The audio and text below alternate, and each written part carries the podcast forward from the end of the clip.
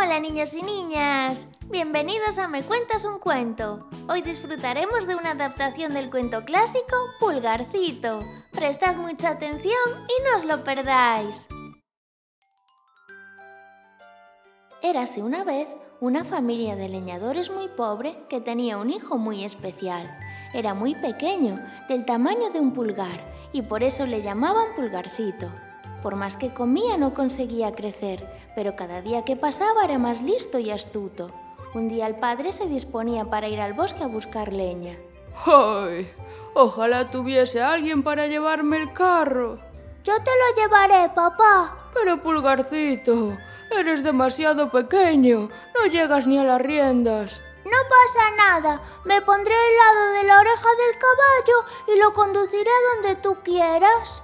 El padre aceptó, no tenía nada que perder y confiaba en Pulgarcito, así que se marcharon al bosque a buscar leña. Todo iba muy bien, pero entonces aparecieron unos forasteros que vieron a Pulgarcito. Se quedaron muy sorprendidos por el tamaño del niño y decidieron seguirlo. Pulgarcito condujo el caballo hasta donde estaba la leña, y los forasteros no daban crédito de lo que era capaz de hacer. Entonces uno de ellos dijo, Ya lo tengo. Tenemos que comprarlo. Con ese niño tan diminuto haremos una gran fortuna. Iremos de pueblo en pueblo exhibiéndolo y todo el mundo querrá pagar por verlo.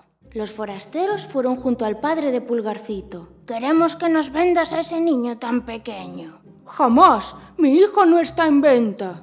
Pero Pulgarcito, que era muy astuto, le susurró al oído a su padre. Tranquilo, papá. Haz el trato y consigue el dinero.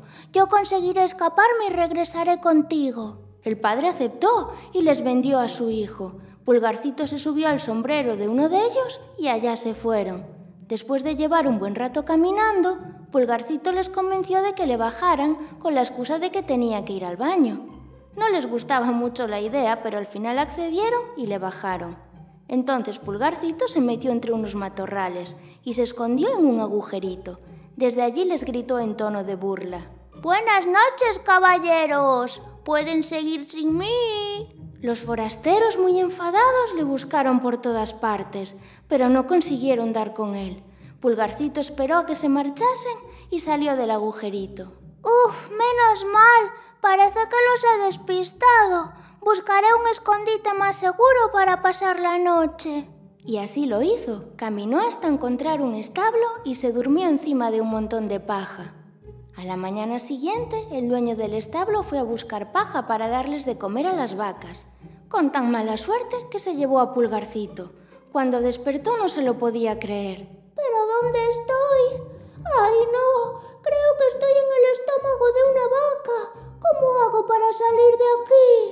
La vaca no dejaba de comer y su estómago cada vez se llenaba más. El pobre pulgarcito, ya sin saber qué hacer, se puso a gritar. Dejad de darle comida a la vaca. Necesito ayuda para salir de aquí. El granjero, muy asustado y sin saber de dónde procedía la voz, dejó de darle de comer a la vaca y Pulgarcito intentó salir. Pero justo cuando casi lo había conseguido, apareció un lobo y se comió a la vaca. Pulgarcito no se lo podía creer. Ahora estaba dentro del estómago del lobo, así que se puso a gritar. Señor lobo, señor lobo, sácame de aquí y te llevaré a un lugar donde podrás comerte un gran festín. Vamos ahora mismo. ¿Dónde está ese lugar? Pulgarcito le explicó dónde estaba la casa de sus padres y allá se fueron.